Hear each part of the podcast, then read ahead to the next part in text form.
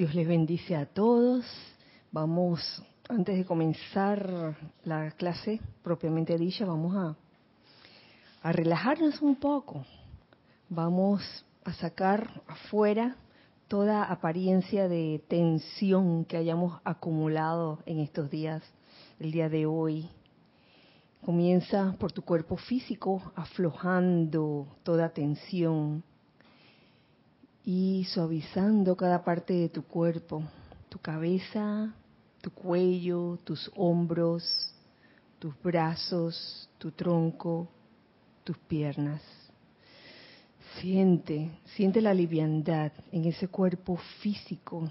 Permite que la esencia divina entre, entre y fluya libremente por ese cuerpo físico. Ahora vamos al cuerpo etérico y vamos a ir también sacando toda memoria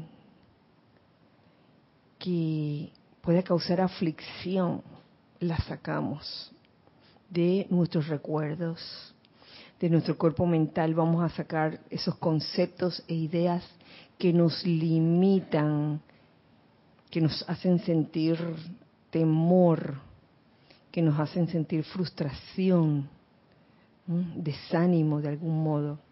Saquemos todas esas ideas y conceptos adquiridos a través de las edades.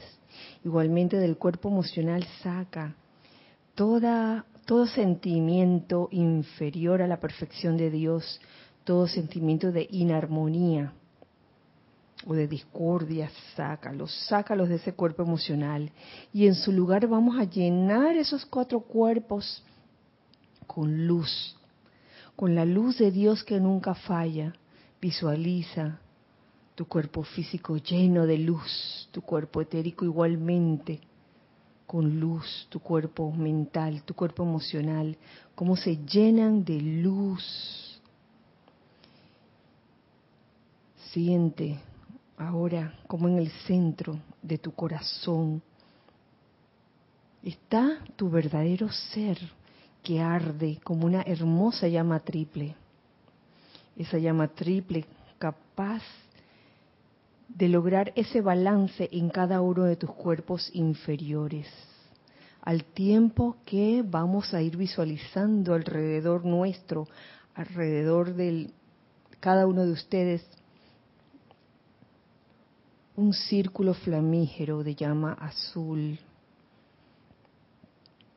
el cual nos hace impermeables a toda sugestión externa. Permitamos entonces que de la magna presencia yo soy podamos realmente absorber esas ideas divinas, hacerlas nuestras, absorber esos sentimientos sentimientos divinos de amor, de puro amor. Que nuestro cuerpo etérico pueda lograr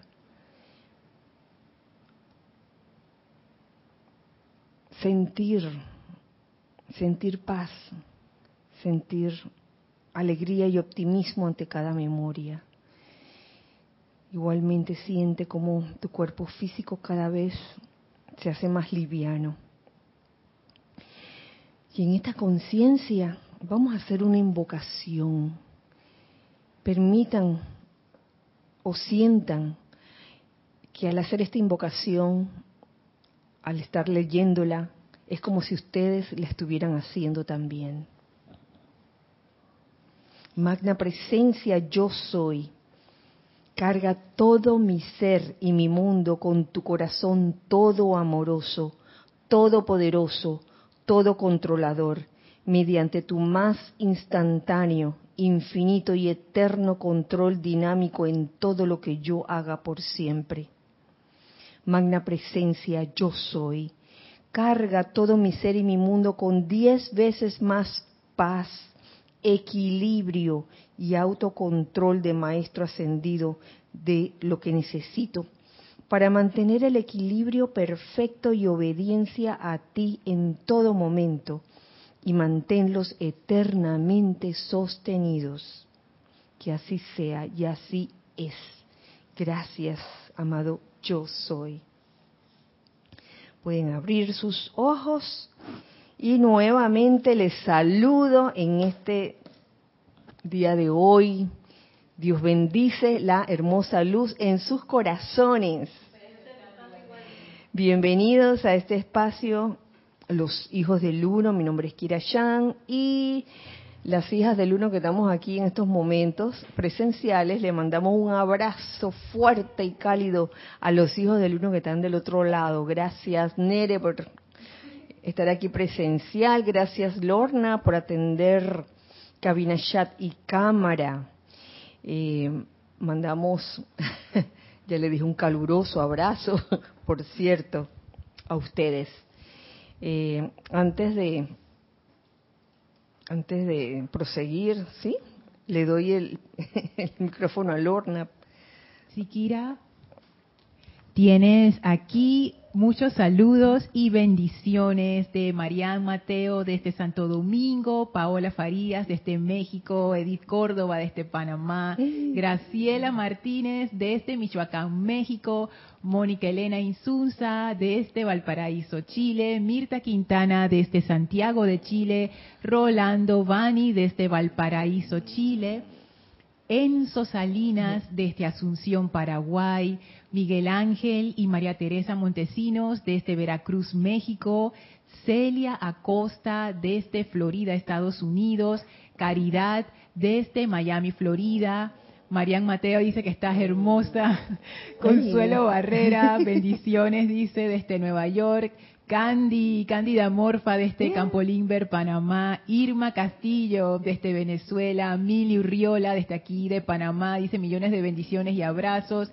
Lourdes Matos desde Yucatán, México, Mercedes Pérez desde Estados Unidos, Mario Pinzón desde la cintura de las Américas, Panamá, en Coclé, Laura González desde Guatemala, Grupo Pablo el Veneciano, dice Mati y este, Dios te bendice, Kira y a todos.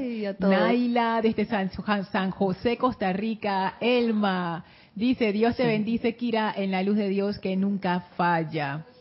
La pochita. Flor Narciso, desde Puerto Rico. Rose, Rosaura Vergara, desde Panamá. Ay, Rosaura. Mirta.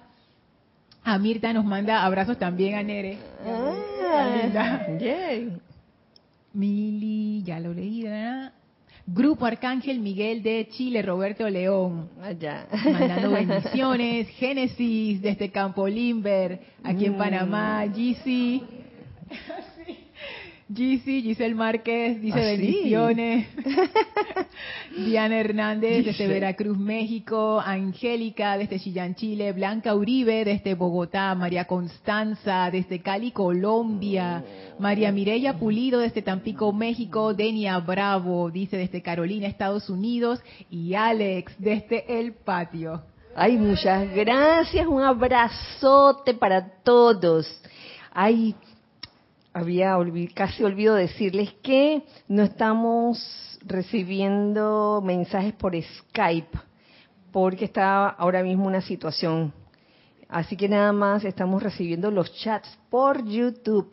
Muchas gracias por esos saludos, por reportar sintonía. Feliz miércoles 2 de junio. Estamos en el segundo día de junio.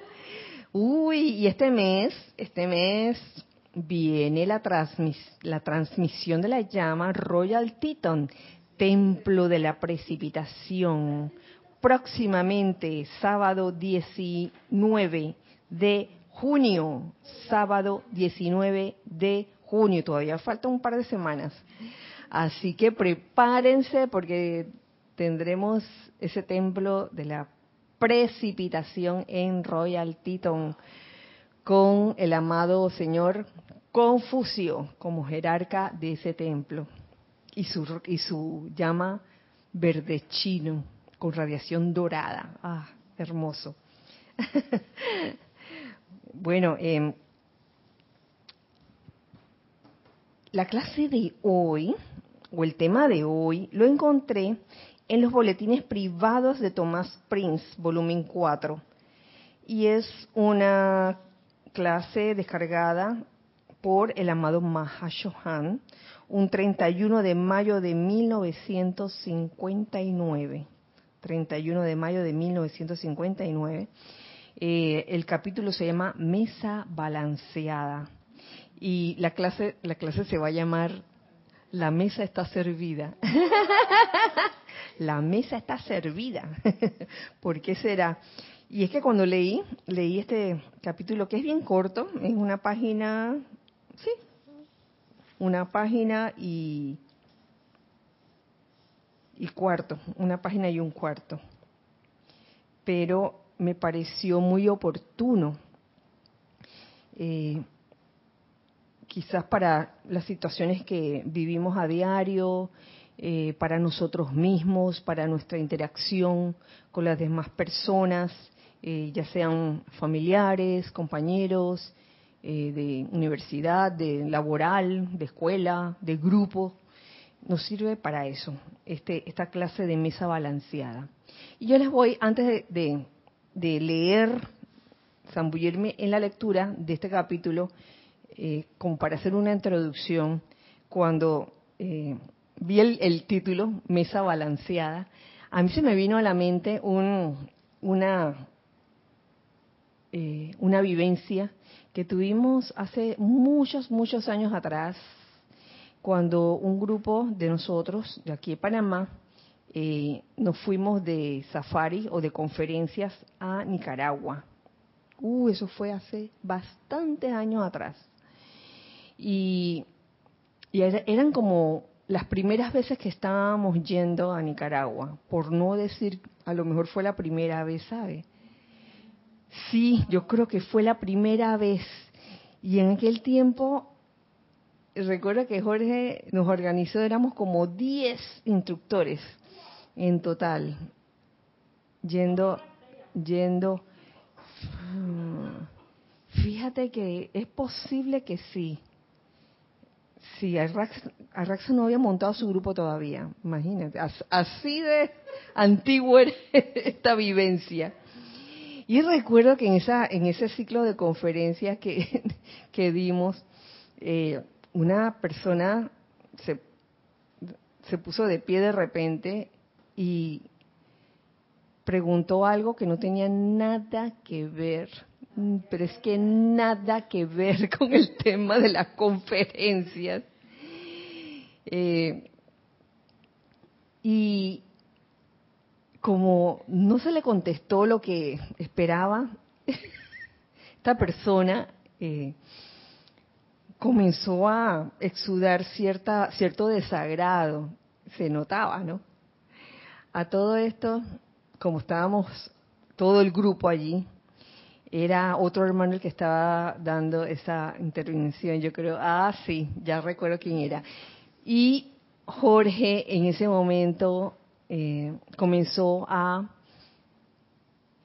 hablar con el público y a contarles o hablarles de, de, la vivencia de los restaurantes.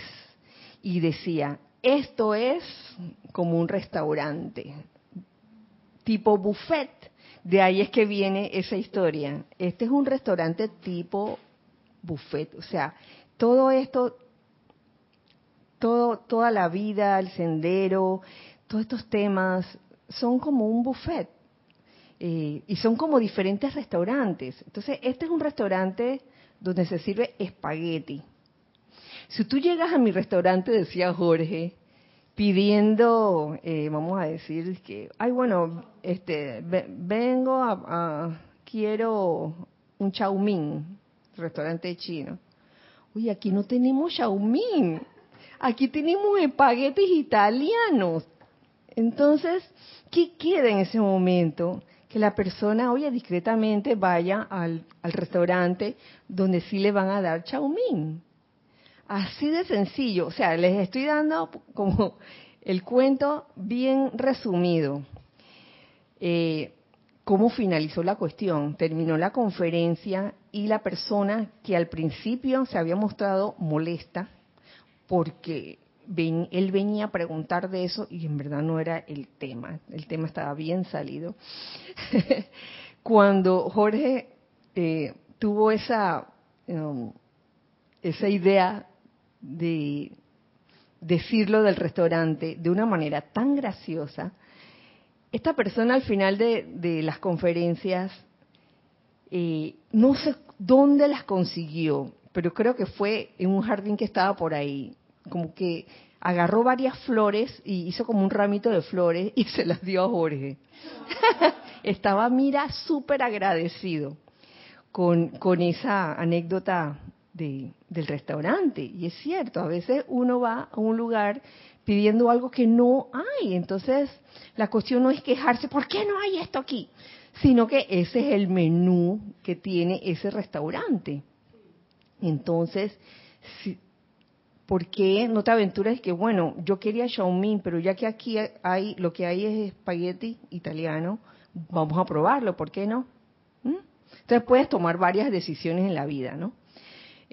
y así ha, pasado tantas veces en que eh, en aquellos tiempos, cuando dábamos las conferencias presenciales, aquellos tiempos, pareciera que estuviéramos hablando de quién sabe cuántos años, eh, se daba mucho esa situación de que se anunciaba, se anunciaba una conferencia y siempre había un par de unidades de personas que venían pensando que era algo X y se dan cuenta que no era eso. Eh, incluso en, aquellos tiempos que cuando dábamos clase presencial, hacíamos, mandábamos anuncios en, los periódicos. Eh, sí, sí, anunciábamos las clases y una vez de las de las varias veces que abrí grupo, en una de esas me ocurrió de que, ay, me gustaría dar clases de con, los libros de Emmett Fox, con los que ha traducido Jorge, y pongo en el anuncio eh, la dieta mental, la dieta mental de los siete días. Hombre, el primer día llegó un montón de gente, ¿no? pero cuando se les explicó de qué se trataba, ¿eh? Emmett Fox y la dieta mental de, los siete días, que consistía en, observar los propios pensamientos de uno y, sacar esos pensamientos por siete días, tener esa dieta de que cada vez que entraba un pensamiento no constructivo, sacarlo enseguida, hacerlo así eh, de una manera como bien determinante. Eh, en eso consistía la dieta mental de los siete días. Y a la siguiente clase, un montón de gente no vino, porque habían personas que pensaban que la dieta mental de los siete días quizás era una dieta para adelgazar. De que hay dieta mental de los siete días para adelgazar. ¿Tenemos algo?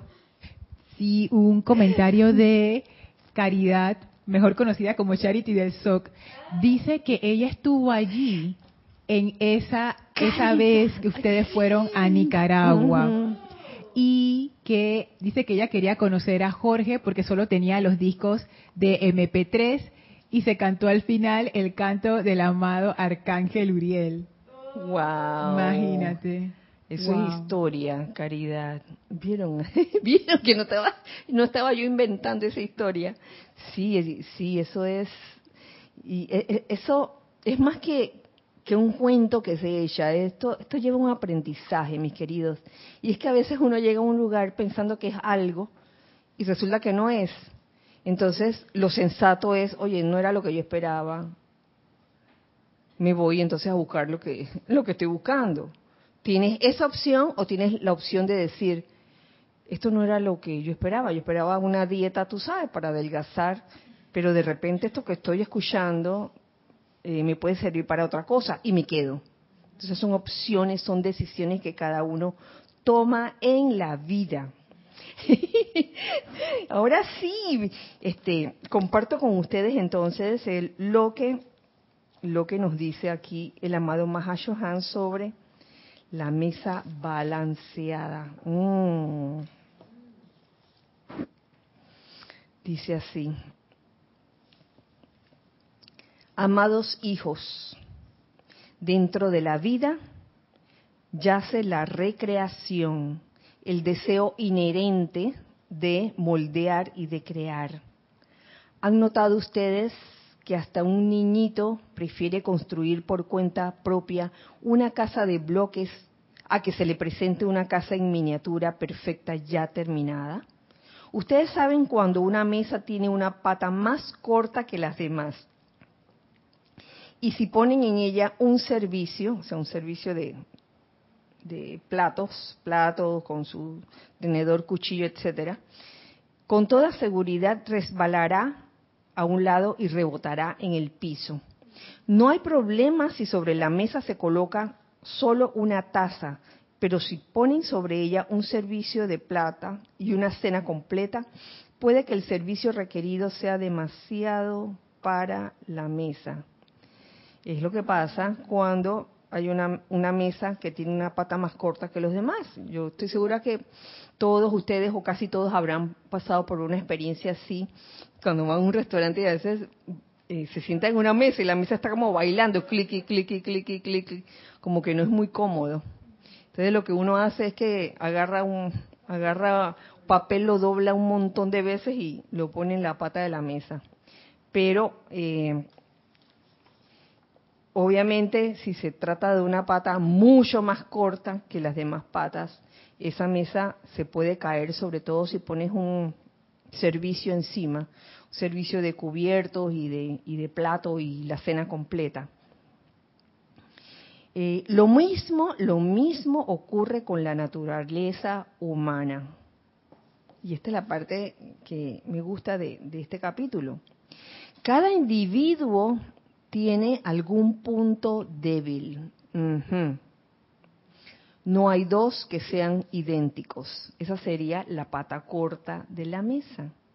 Entonces, cada individuo lo tiene, no importa qué sea, si es niño, adolescente, adulto, no importa en qué labore, no importa en qué sirva, todos tenemos un punto débil y, el de cada quien es diferente.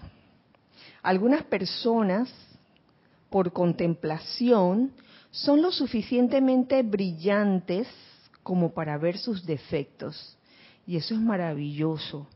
Y es signo de gran humildad el poder verse a uno mismo y que, oye, me falta como más paciencia, Dios mío, me falta desarrollar paciencia o me falta desarrollar tolerancia. A, la primera me ofusco, a la primera situación me ofusco y pierdo, pierdo la paciencia y la tolerancia. Entonces, es bueno reconocer estas cosas, porque son las cosas que reconociéndolas uno las puede remediar eh, puede redimir esa energía, puede corregirlas y seguir adelante.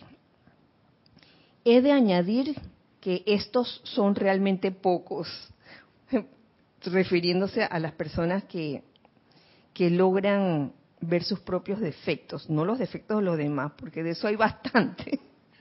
hay un montón que se pasan viendo los defectos de los demás. Más difícil es ver el propio defecto. Ay, es bien difícil. Y cuando se ha dicho aquí dentro de la enseñanza, oye, eso que te molesta de esta persona, te sirve como espejo para verte a ti mismo y ver cuánto de eso que te molesta de la otra persona tienes tú. Entonces te dicen una cosa así, las primeras, las primeras veces que se le dice eso a, a una persona, a un estudiante, se echa para atrás de que yo, yo, pero si yo no soy así, yo soy bien buenecita, yo soy bien mansita, yo no le hago daño a nadie. Y entonces, uy, cuando entras en ese autoengaño de que no está uno dispuesto a verse a uno mismo, a ver cuánto de eso hay, eh, wow, el, avance, ¿dónde está el avance? El avance no ocurre. Entonces, a veces nos ensimismamos con la idea de que, de que siempre el, hay que corregir al otro y uno y a uno no, como que es como que es difícil aquí.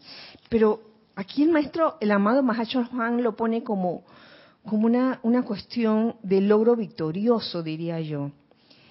He de añadir que estos son realmente pocos los que logran ver sus propios defectos, porque los ven a través del velo engañoso de su propio ego. Los maestros ascendidos han escogido iluminar a ciertos estudiantes y señalarles estas debilidades, pero solo para que la inteligencia mayor de la corriente de vida pueda reforzar esos puntos en particular. Hay veces que, de veras, de alguna otra forma, se nos devela, se nos devela de que, oye,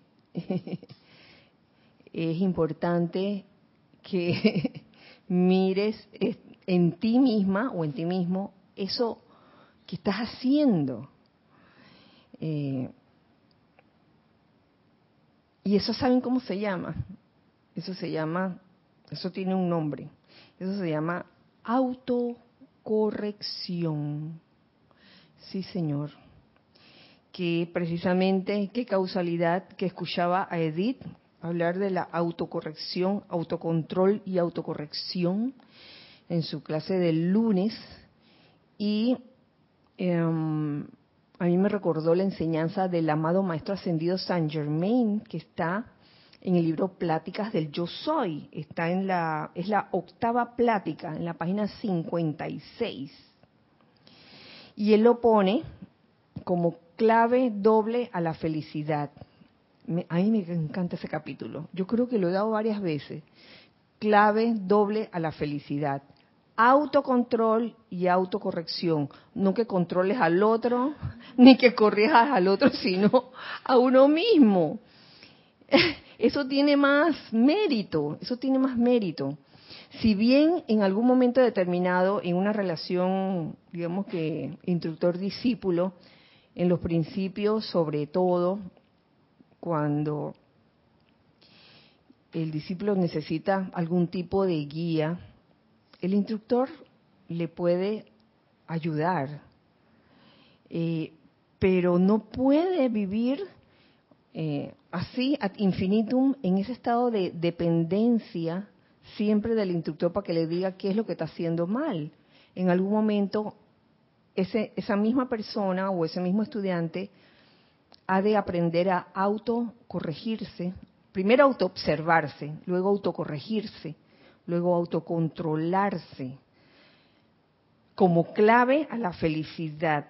Y ya después le digo por qué es una clave a la felicidad. Después de estos comerciales, después de que Lorna, Lorna que tiene el micrófono aquí en la mano, quiere compartir un comentario. Sí, tienes dos comentarios. Uno de Enzo, que le gustó el, el símil que hiciste del restaurante que contaste al inicio. Dice, también podemos relacionarlo del restaurante con la enseñanza de los maestros de los maestros. Aquí ofrecemos esto. Y un comentario de Arraxa dice, Kira, puede ser también etapas de crecimiento interno, paso de no ver a darme cuenta. Otra cosa es intentar corregir y otra cambiar el defecto en una virtud. Mi personalidad está cómoda y se guarda los defectos más incómodos de corregir. Pero te cuento, Arraxa, que si, se guarda los defectos, yo te entiendo porque yo creo que nos pasa así.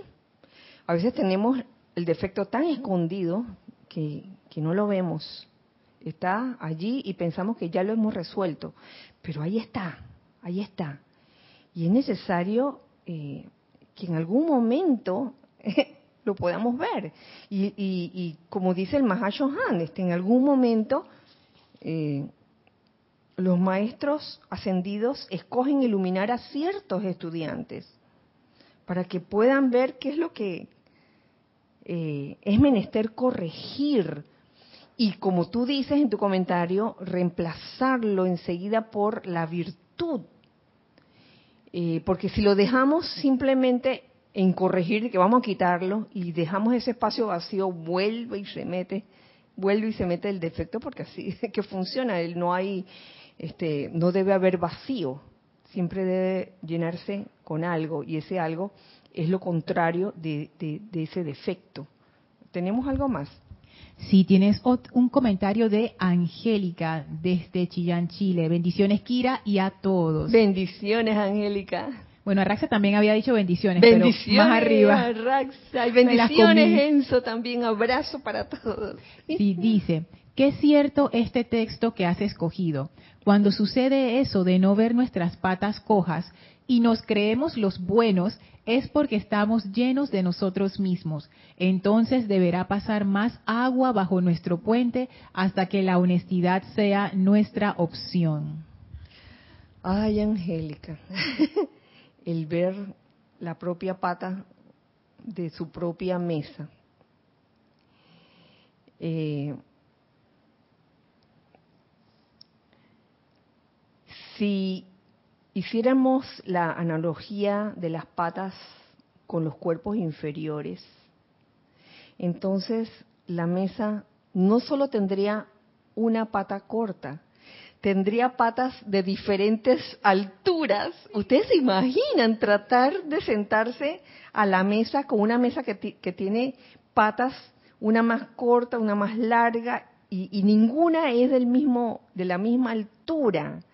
Eso me recuerda este, que también eh, el lunes Ana Julia también lo trajo a colación en su clase. Ella de algún, ella hablaba como de, de del aura, hablaba de los cuerpos inferiores y me gustó algo que, que Ana dijo en su clase, como que cada cuerpo está en un grado diferente. Tenemos el cuerpo físico, por ejemplo, en kindergarten, en, kinder, en jardín de infancia. Tenemos el cuerpo etérico quizás en tercer grado. Tenemos el cuerpo mental, el mental estaba que ya graduándose de secundaria. Y el cuerpo emocional estaba en la universidad. Patas de diferentes alturas. Entonces, señores, eso significa una una, una cuestión, un tema que es menester balancear y por eso la clase se llama mesa balanceada. En el caso de los cuerpos inferiores, es lo que supuestamente deberíamos hacer todos los días con la aplicación diaria, con la meditación, el tratar siempre de equilibrar esos cuatro cuerpos inferiores, de tal forma de que tu cuerpo mental no se vaya para un lado mientras tu cuerpo emocional se va para el otro lado contrario y así sucesivamente porque terminas agotado en el día. Cuando tu mente quiere hacer una cosa y tus sentimientos quieren hacer otra, por ejemplo, y cuando viene tu cuerpo etérico a recordarte algo desagradable, wow, terminas la noche que quiero dormir ¿Qué te pasó? ¿Te la pasaste corriendo o caminando? No, eh, no hice ejercicio siquiera, pero estoy cansada, cansada. Y es por eso, por eso, por tanta actividad eh, tan diferente una de otra de los diferentes cuerpos. ¿Teníamos algo más? Sí, tienes un comentario de Rosaura de aquí de Panamá Dice, hace un tiempo que procuro tener todos estos autos estacionados en mi garaje para utilizarlos comenzando con la autodeterminación. Ah, sí, sí, los autos, hay que tenerlo bien claro. El, el término auto puede parecer gracioso, pero es que eso es hacia donde vamos, hacia no estar dependiendo de otros para que nos digan qué hacer eh, sino para aprender nosotros a auto vernos, auto ver esa pata, esa pata más corta de la mesa.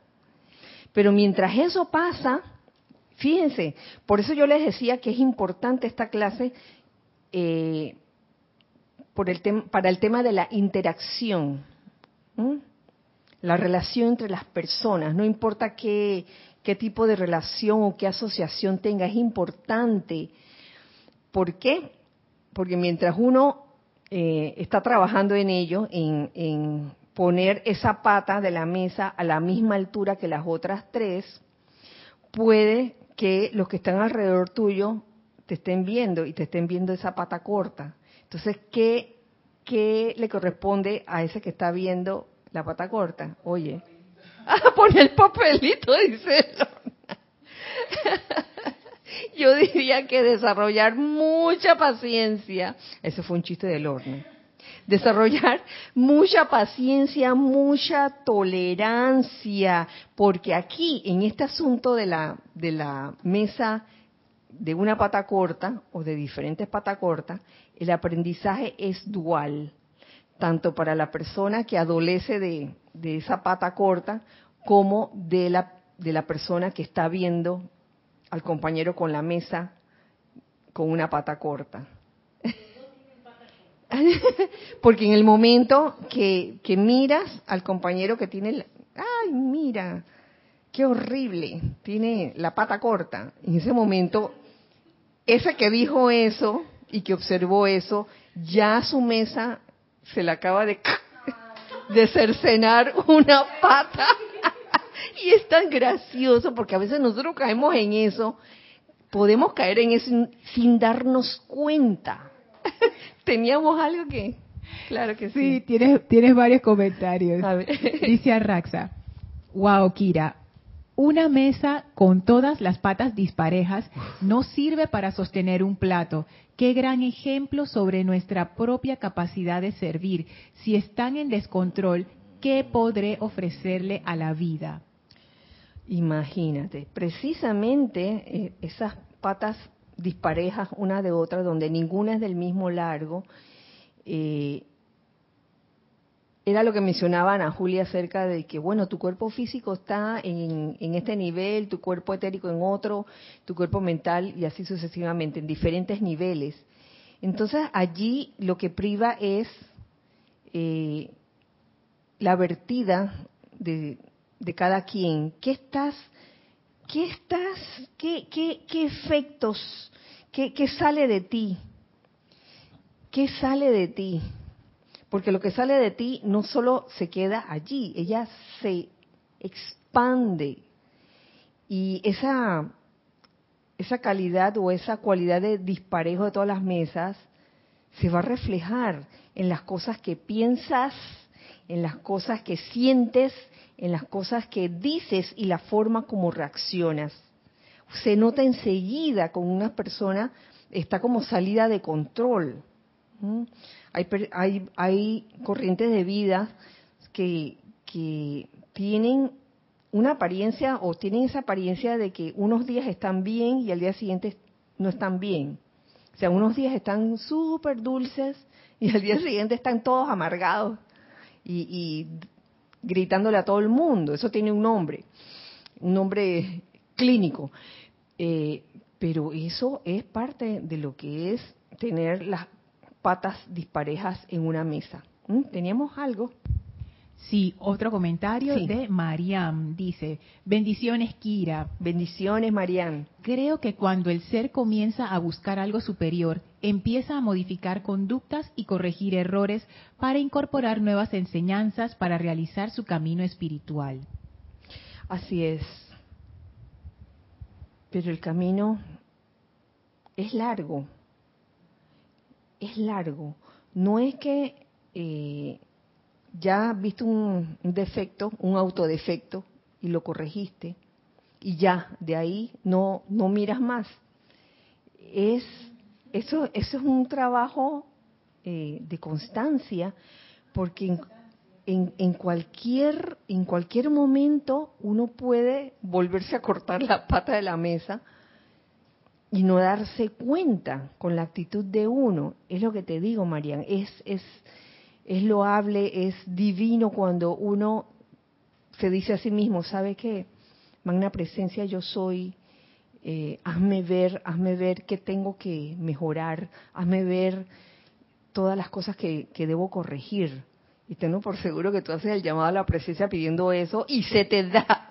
Y muchas veces, sobre todo si invocas a la amada señora Astrea, ah, Amada señora Estrella, saca de mí cualquier motivación oculta que pueda yo tener. Esa experiencia, ojalá que la puedan vivir. Aunque la primera vez que comienzan a salir los autoerrores y los autodefectos, uno se asusta de sí mismo y que no puede ser que yo todo este tiempo me he comportado así, no puede ser, qué mal me siento. Pláquiti, pláquiti. No, no al sentimiento de culpabilidad. No al dar, no, no nos demos el latigazo. Simplemente veamos el error y que, wow, es cierto. Estoy, estoy teniendo este defecto, no me puedo aguantar cuando estoy en la calle y, se, y, me hacen algo que me disgusta, tiendo a gritarle cosas a la otra persona. Ah.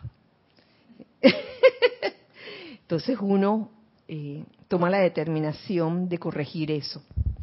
Mariam agrega un nuevo comentario, dice, lo sé Kira, comencé desde 1989. ¡Ay, Mariam! y es un puntito de lo que hay que seguir en el camino. Sí, querida. Uno piensa que ya, ya la cosa está solucionada porque hiciste uno o dos decretos, llama Violeta y descubrí mi defecto y punto. Chica, yo vengo años de años, desde la primera vez que, que invoqué a la amada señora Estrella para sacar toda motivación oculta, cuando salieron, yo dije, ¡ah! Fumigación, fumigación. Claro, fumigación espiritual.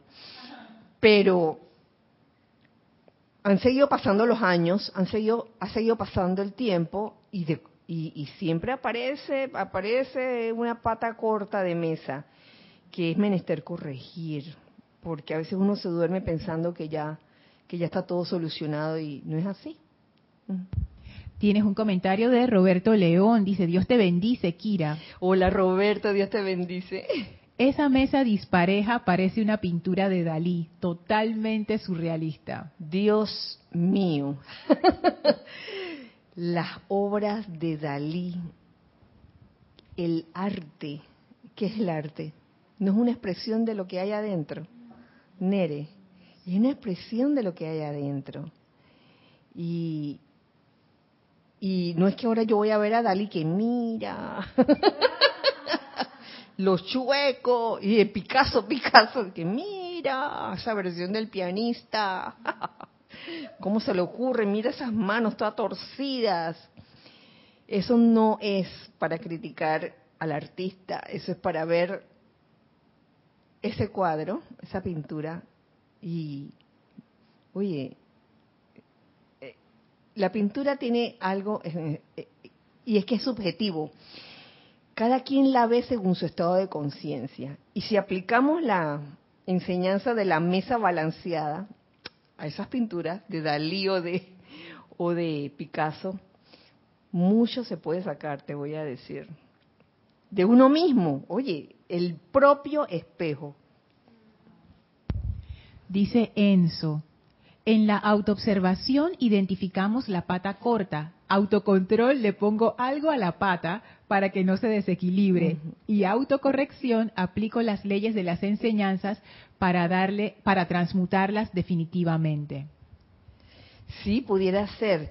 Repite, repítelo para ver el, según eh, Enzo. En la autoobservación identificamos la pata corta. Ok, hasta ahí vamos bien. Identificamos la pata corta. Tengo esta pata corta, este defecto. Uno mismo. Autocontrol, le pongo algo a la pata para que no se desequilibre. Fíjate que ahí yo lo pondría como autocorrección, pero digo, autocorrección, vamos a corregir ese defecto. ¡Pra! lo corrijo. Y el auto y, el, y autocorrección, aplico las leyes de las enseñanzas para transmutarlas definitivamente. Eso pudiera ser autocontrol, fíjate. ¿Por qué no? Autocontrol también pudiera ser... Eh, autocontrol, exacto. Autocontrol pudiera ser eh, cuando estando a punto otra vez de, de cortar esa pata con el defecto, cuando está a punto de salir el defecto, te das cuenta a tiempo y dices, magna presencia yo soy, que se haga tu voluntad y no la mía en este momento. O una que me gusta mucho, Magna presencia, yo soy, borra de mí todo lo humano, reemplázalo por todo lo divino y mantén la perfección de Maestro Ascendido y la victoria de luz como las únicas actividades allí por siempre. Eso podría ser. Gracias Enzo por tu aporte. Agrega Roberto León, una mesa que no sirve de mesa, la jubilan de una vez. Tenlo por seguro, Roberto. Yo he tenido mesas así. Mesas jubiladas. Mesas jubiladas que ya, ya estoy cansada de ponerle disque, pedazos, eh, eh, pedazos de, de, madera, pedazos de papel y, y a la larga, otra vez se, se, desprenden, a menos que se pegue bien, bien con, con un, no sé, no sé cómo llamarlo, un una pieza de madera, ajá, ajá, una cuña, una cuña, bien puesta. Dice Irma, Kira, supuestamente el instructor como mediador del conocimiento no debería ser un poco más estable cuando enseña al estudiante la luz de la presencia y le transfiere el conocimiento. Ese es el sueño, Irma. claro que sí. Sí, debería. Vuelve, vuélvelo, vuelve a decirlo, vuelve sí. a, a leer. Ajá. Supuestamente el instructor como mediador del conocimiento no debería ser un poco más estable cuando enseña al estudiante la luz de la presencia y le transfiere el conocimiento.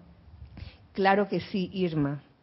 Pero recuerda que el instructor físico es un ser como tú, como todos nosotros, eh, que todavía no, no hemos ascendido.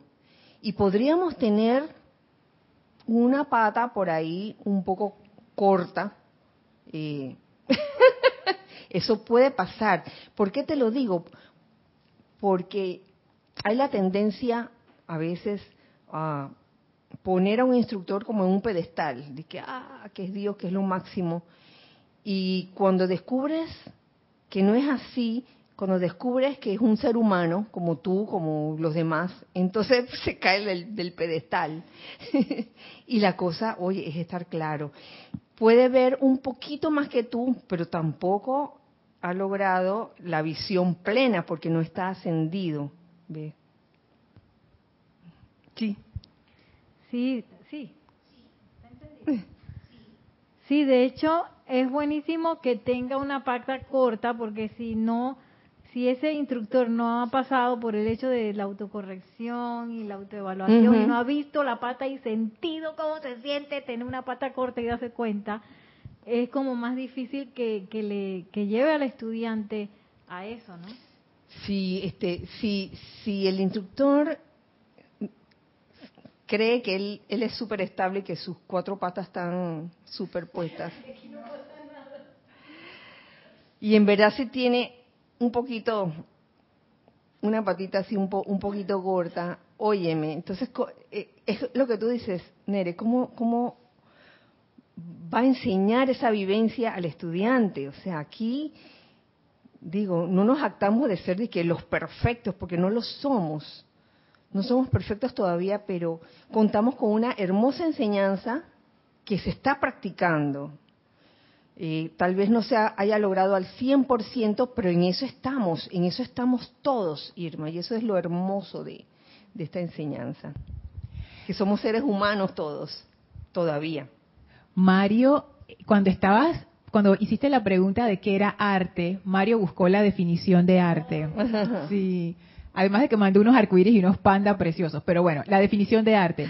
Arte, actividad en la que el hombre recrea con una finalidad estética un aspecto de la realidad o un sentimiento en formas bellas, valiéndose de la materia, la imagen o el sonido.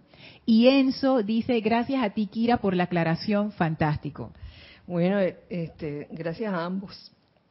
Ya ves, Mario, con esa definición, eh, el arte como una expresión de tu pensar y, de tu sentir es tan importante. Eh, ay, habíamos quedado en que por qué el autocontrol y la autocorrección son la clave doble a la felicidad. Cuando uno aprende ese autocontrol y esa autocorrección.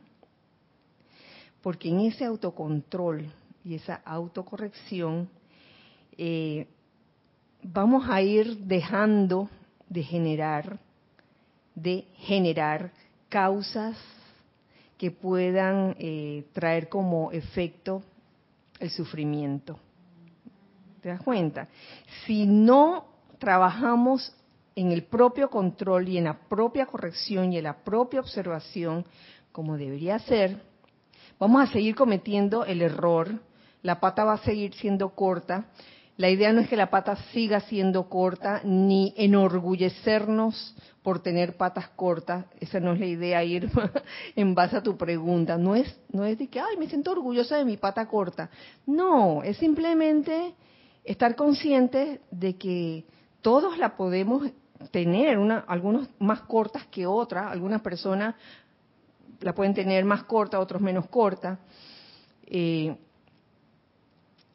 pero vamos en pos de ir balanceando esa mesa como debería ser. O sea, la idea es balancear y es a través del autocontrol y de la autocorrección que cuando uno este, ya puede realmente observarse uno mismo y corregirse y controlar sus propios defectos, eh, ya serán menos las veces que generes esas causas que luego traigan como efecto la infelicidad o el sufrimiento.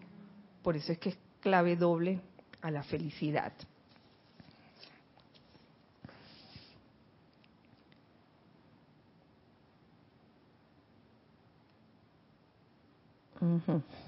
Entonces, el llamado, el llamado es para todos, mis queridos. Eh, y en el caso del ejemplo de, instructor-discípulo, es para el instructor y es para los discípulos también. El llamado es para todos. Dice, preparen su mesa, mis chelas, de manera que los regalos por los que están invocando y los que debido a sus fervorosos llamados a los seres ascendidos descansen seguramente sobre la superficie de su mesa individual.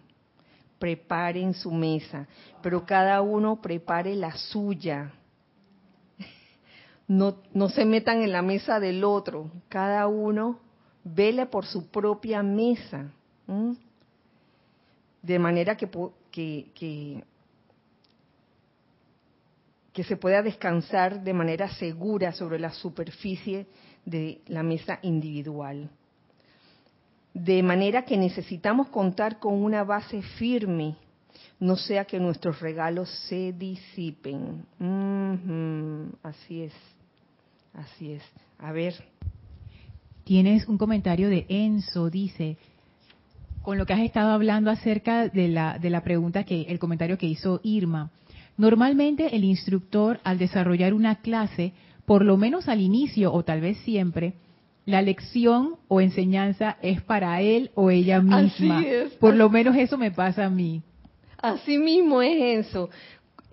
Así, por lo menos a mí, a mí me pasa también cuando estamos dando una clase, yo que, uh, ¿cuánto, ¿cuánto aprendo de ella? Te voy a decir.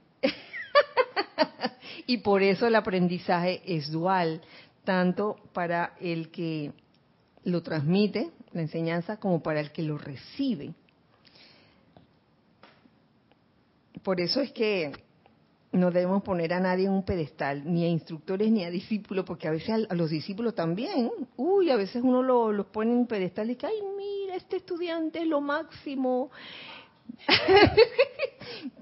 Viene todos los días y, y, medita bastante y es el hijo de la promesa, este es el que es. y cuando vas a ver la semana siguiente o al mes de que me voy porque encontré el amor de mi vida. Así que me voy. Uy, me pasó una vez. no, no es que la no es que la, estudiante era mala ni era buena, era una era una buena chica. Pero uno piensa que uno va a tener los estudiantes ad infinitum. Y esta estudiante, uy, súper buena estudiante. Y todo iba bien hasta que un día se enamoró y se fue. se fue porque con quien se fue no era de este país. Así que se fue. Ah, bueno, son cosas que pasan. Dice Mariam, el respeto por el instructor, las enseñanzas y las personas del grupo hacen cada clase más efectiva y maravillosa, aunque algunos tengan las patas como la mesa. Ay, sí, ay, qué rico, qué rico que todos estemos conscientes de eso y cada quien esté velando por su propia mesa, ¿no? Y, y wow, que, que aquellos que, que del corazón les nace querer impartir la enseñanza, aunque tengan una pata corta y las otras no, pues la den y, estén trabajando en eso. Porque el amado Mahashohan en alguna parte de su enseñanza lo dice, nosotros eh, estamos con los dos brazos, tenemos dos brazos. Un brazo que es el del servicio, en este caso da la instrucción, entre otras cosas, y el otro brazo lo utilizamos para ir redimiendo las energías, las propias energías, o sea, los propios defectos. O sea, vamos en ese andar de esa forma. O sea, lo, insensato, lo insensato sería, por ejemplo, um, um, ir con un brazo sirviendo y quizás con el otro eh, con la actitud de que, de, ah, no, pues ya yo soy perfecto o soy perfecta, ya no tengo más nada que aprender, ya no tengo más nada que corregir. Eso no es así, sí, sí, siempre hay algo que corregir. Eh, si no, no estuvieras aquí, estuvieras ascendido. Dice Angélica, Kira, tengo entendido y vivido que gran parte de las tramas kármicas vienen a través del cuerpo emocional y veo que es una pata que debemos ir construyendo con misericordia y compasión, porque de repente agarramos una autoculpa que redunda en infelicidad. Óyeme, el cuerpo emocional es una de las patas que, wow, se ha cortado en varias ocasiones. Yo creo que a cada quien le ha pasado eso más de una vez. Pero siempre es bueno darse cuenta y volver a construir esa pata nueva. O sea, nadie te dice que cuando, te, cuando tienes una pata más corta ya te perdiste, ya no sirves para nada. Siempre hay esa oportunidad. Si no, pregunten a los maestros, pregúntenle al complemento del amado Maestro Ascendido San Germain que es la amada Maestra Ascendida Porcia, diosa de la oportunidad, siempre hay esa oportunidad de redimir las energías mal calificadas por uno mismo. Así que son dos brazos, el brazo del servicio y el brazo de la redención de las energías. ¿Tenemos más? Sí, dice Alonso. ¿Y qué se puede decir de la mesa de tres patas que es muy segura? No entendí la pregunta. Ah, que hay mesas de tres patas. Y que son muy seguras. Que, sea, ¿Qué se puede decir de esa mesa? No sé. Bueno. Alonso, me la pusiste difícil. sí, recuerdo, recuerdo en la historia de, los diseños que sí hay mesas, claro, sí hay mesas de tres patas. Eh, pero te pregunto, si tú tuvieras que escoger mm, entre una mesa de cuatro patas y una de tres patas para colocar sobre ella algo bien pesado y bien valioso, ¿cuál escogerías? ¿Cuál escogerías? Sí. Además, yo veo que si las dos mesas tienen una pata corta, con cuatro patas, uno como que se salva un poquito más que con la de tres. Mm, ah, sí. Sí. Pero mira, en el caso de una mesa de tres patas, si las tres patas están balanceadas, no debe haber problema. Te doy otro ejemplo de diseño. El famoso, las famosas sillas de canto libre. No son sillas de cuatro patas, son esas sillas que aquí está el asiento y parecen así, Como, como una C, sí. Ah, entonces ¿cómo funciona eso? Porque hay allí hay algún tipo de balance y, si nos podemos a ver es de dos patas. Esa, esa silla es de dos patas. Hay un tipo de balance allí. O sea, el secreto quizás no está en la cantidad de patas, sino en el balance. Epa. Oye, lo acabo de aprender. gracias, gracias por el ejemplo, Alonso. Dice Arraxa, me uno a ese sentimiento de admirar la hermosura de un bosque donde cada uno aporta al conjunto con sus ramas y troncos en diferentes etapas de crecimiento. Así es. Y dice Marlene Galarza, bendiciones hermanos. Bendiciones, Marlene. Conocer nuestras patas cortas, tener misericordia por nosotros mismos y seguir liberándonos. Claro. Paola dice, esa mesa de tres patas esa mesa de tres patas puede tener una pata corta. No importa el número de patas y no, terminó el comentario, pero ya tuviste la respuesta, Kira, es el balance. Angélica se ríe del comentario de Paola. César manda bendiciones. El grupo Pablo el Veneciano dice Mati, es Mati el que pregunta. Esa mesa de tres patas, Dios mío. ¡Ay, no! ¿Será que desencarnó? ¿Le faltará el cuerpo físico?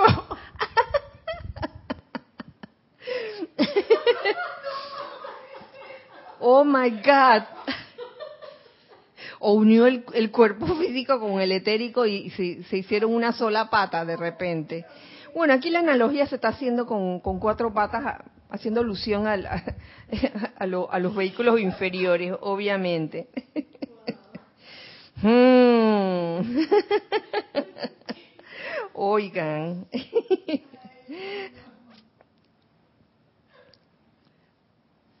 Oye, hasta aquí terminó ese tema, ese tema de, la mesa balanceada. El de, el de cada uno preparar su mesa. Y así mismo ha terminado la clase de hoy. Les, les doy las gracias a todos los que han participado, los que han reportado sintonía, los que han estado en las clases, aún sin reportar sintonía, los que hicieron sus preguntas y comentarios maravillosos. Muchas gracias. Por eso les mandamos aquí el trío existente, presencial. Eh, eh, Lorna Nere y yo les mandamos un fuerte, fuerte abrazo, deseando que el balance, el balance en sus mundos se manifieste de manera perfecta y que cada día sea un día hermoso para poder corregir lo que haya que corregir, observar lo que haya que que observar, controlar lo que haya que controlar.